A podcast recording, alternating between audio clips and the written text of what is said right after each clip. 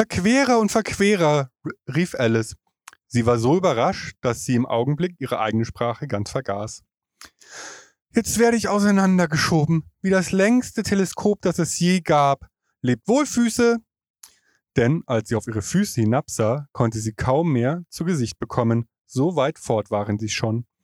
Oh, meine armen Füßchen, wer euch wohl nun Schuhe und Strümpfe anziehen wird, meine Besten. Denn ich kann es unmöglich tun. Ich bin viel zu weit ab, um, mit, um mich mit euch abzugeben. Ihr müsst sehen, wie ihr fertig werdet. Aber gut muss ich zu ihnen sein, dachte Alice. Sonst gehen sie vielleicht nicht, wohin ich gehen möchte. Lasst mal sehen. Ich will ihnen jeden Weihnachten ein paar neue Stiefel schenken. Und sie dachte sich aus, wie sie das anfangen würde.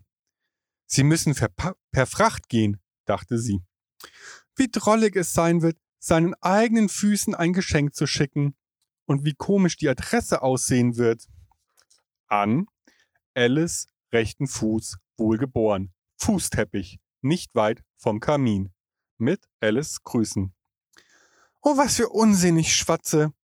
Gerade in dem Augenblick stieß sie mit dem Kopf an die Decke. Sie war in der Tat über neun Fuß groß, und sie nahm sogleich den kleinen goldenen Schlüssel auf und rannte nach der Gartentür. Arme Alice, das Höchste, was sie tun konnte, war, auf der Seite liegend, mit einem Auge nach dem Garten hinunterzusehen. Aber an Durchgehen war weniger als sie zu denken. Sie setzte sich hin und fing wieder an zu weinen. Du solltest dich schämen, sagte Alice. Solch große Mädchen, da hatte sie wohl recht, noch so zu weinen. Hör gleich auf, sage ich dir.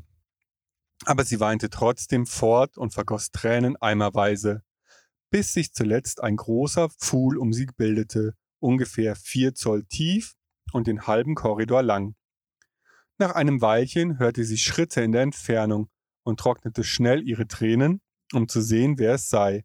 Es war das weiße Kaninchen, das prachtvoll geputzt zurückkam, mit ein paar weißen Handschuhen in einer Hand und einem Fächer in der anderen. Es trippelte in großer Eile entlang, vor sich hinredend.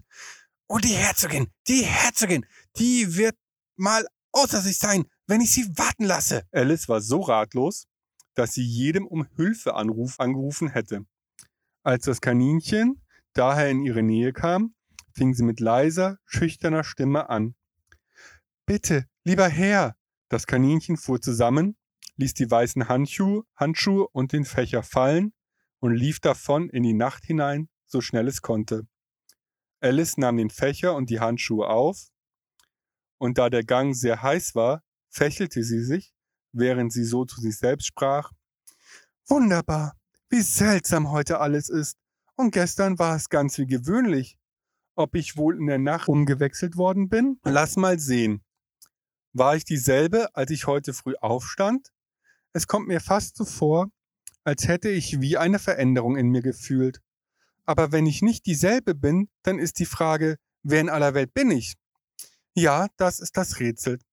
So ging sie in Gedanken alle Kinder ihres Alters durch, die sie kannte, um zu sehen, ob sie in eins davon verwandelt wäre.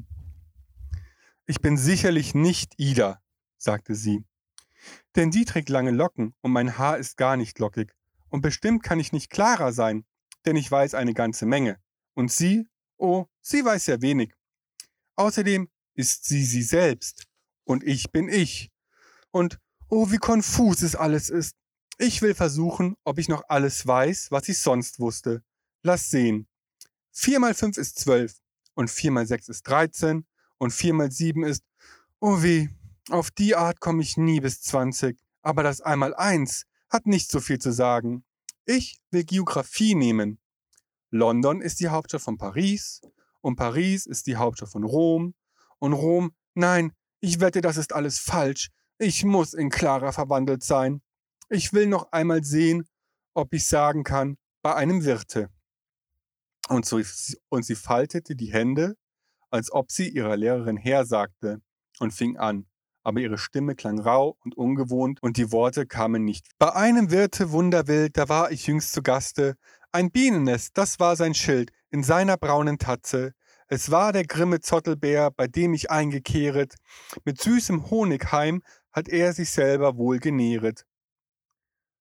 Das kam mir gar nicht richtig vor, sagte die arme Alice, und Tränen kamen ihr in die Augen, als sie weitersprach. Ich muss doch klarer sein, und ich werde in dem alten kleinen Hause wohnen müssen und beinahe keine Spielsachen zum Spielen haben.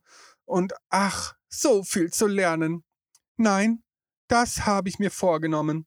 Wenn ich klarer bin, will ich hier unten bleiben. Es soll ihnen nichts helfen, wenn sie die Köpfe zusammenstecken und herunterrufen. Komm wieder herauf, Herzchen. Ich will nur hinaufsehen und sprechen. Wer bin ich denn? Sagt mir das erst. Und dann, wenn ich die Person gern bin, will ich kommen. Wo ich nicht, wo nicht, so will ich hier unten bleiben, bis ich jemand anderes bin. Aber oh weh, schluchzte Alice plötzlich auf. Ich wünschte, sie sähen herunter. Es ist mir so langweilig hier, ganz allein zu sein. Als sie so sprach, sah sie auf ihre Hände hinab und bemerkte mit Erstaunen, dass sie beim Reden einen von den weißen Glaseehandschuhen des Kaninchens angezogen hatte.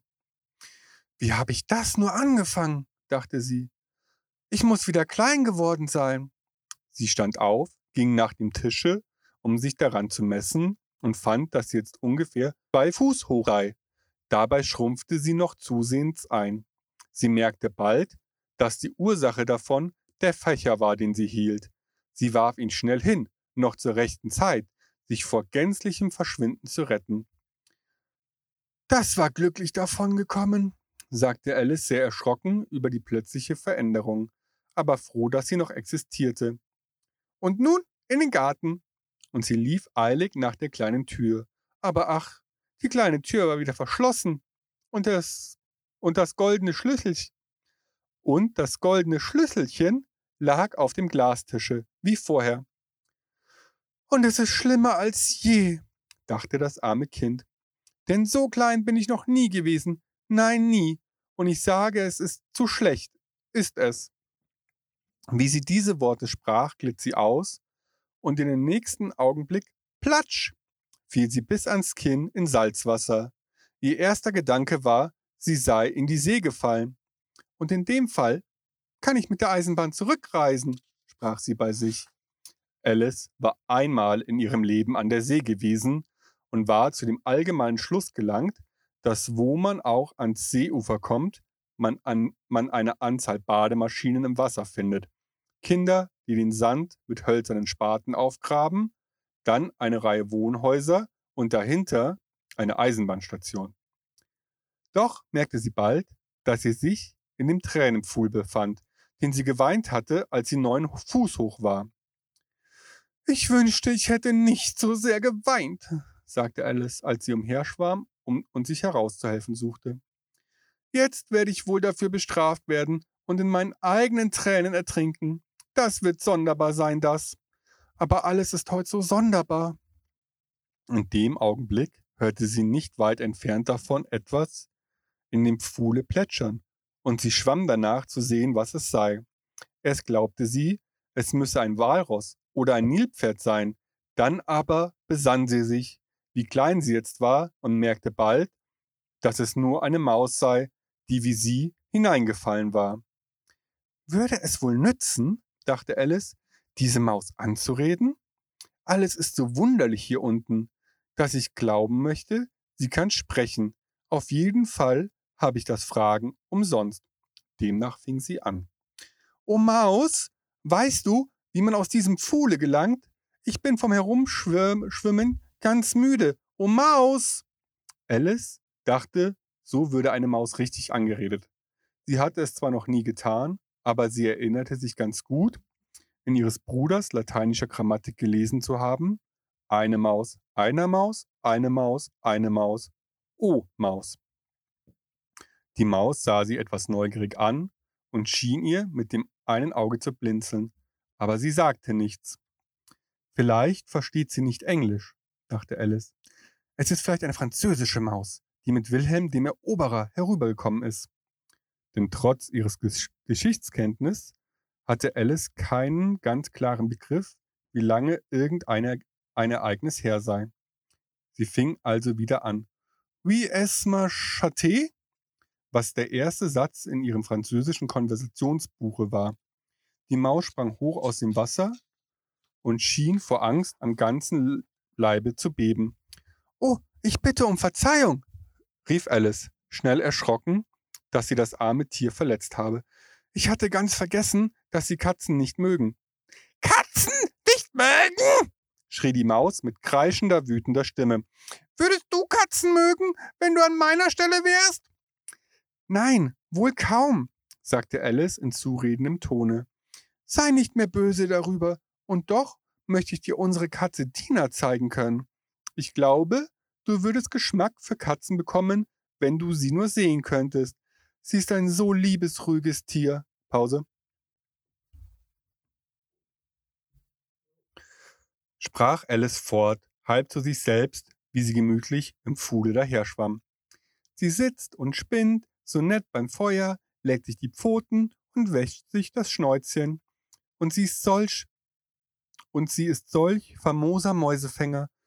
Oh, ich bitte um Verzeihung, sagte Alice wieder, denn diesmal sträubte sich das ganze Fell der armen Maus, und Alice dachte, sie müsste sicherlich sehr beleidigt sein. Wir wollen nicht mehr davon reden, wenn du es nicht gern hast. Wir? Wirklich? entgegnete die Maus, die bis zur Schwanzspitze zitterte. Als ob ich je über solchen Gegenstand spräche. Unsere Familie hat von jeher Katzen verabscheut. Hässliche, niedrige, gemeine Dinger. Lass mich ihren Namen nicht wieder hören. Nein, gewiss nicht, sagte Alice eifrig bemüht, einen anderen Gegenstand der Unterhaltung zu suchen. Magst du, magst du gern Hunde? Die Maus antwortete nicht. Daher fuhr Alice eifrig fort. Es wohnt so ein reizender kleiner Hund nicht weit von unserem Hause. Den möchte ich dir zeigen können. Ein kleiner, klaräugiger Wachtelhund, weißt du? Ach, mit solch krausem braunen Fell. Und er apportiert alles, was man ihm hinwirft. Und er kann aufrecht stehen und um sein Essen betteln. Und so viel Kunststücke. Ich kann mich kaum auf die Hälfte besinnen. Und er gehört einem Amtmann, weißt du? Und er sagt, er ist so nützlich, er ist ihm 100 Pfund wert. Er sagt, er vertilgt alle Ratten und, oh, wie dumm, sagte Alice in reumütigem Tone. Ich fürchte, ich habe ihr wieder wehgetan. Denn die Maus schwamm, so schnell sie konnte, von ihr fort und brachte den Pfuhl dadurch in förmliche Bewegung. Sie rief ihr daher zärtlich nach, Liebes Mäuschen, komm wieder zurück, und wir wollen weder von Katzen noch von Hunden reden, wie du sie nicht gern hast. Als die Maus das hörte, wandte sie sich um und schwamm langsam zu ihr zurück. Ihr Gesicht war ganz blass. Vor Ärger dachte Alice. Und sie sagte mit leiser, zitternder Stimme, Komm mit mir ans Ufer, da will ich dir meine Geschichte erzählen. Dann wirst du begreifen, warum ich Katzen und Hunde nicht leiden kann. Es war hohe Zeit, sich fortzumachen, denn der Pfuhl begann von allerlei Vögeln und Getier zu wimmeln, die hineingefallen waren. Da war eine Ente und ein Dodo, ein roter Papagei und ein junger Adler und mehrere andere merkwürdige Geschöpfe. Alice führte sie an und die ganze Gesellschaft schwamm ans Ufer. Ende Kapitel 2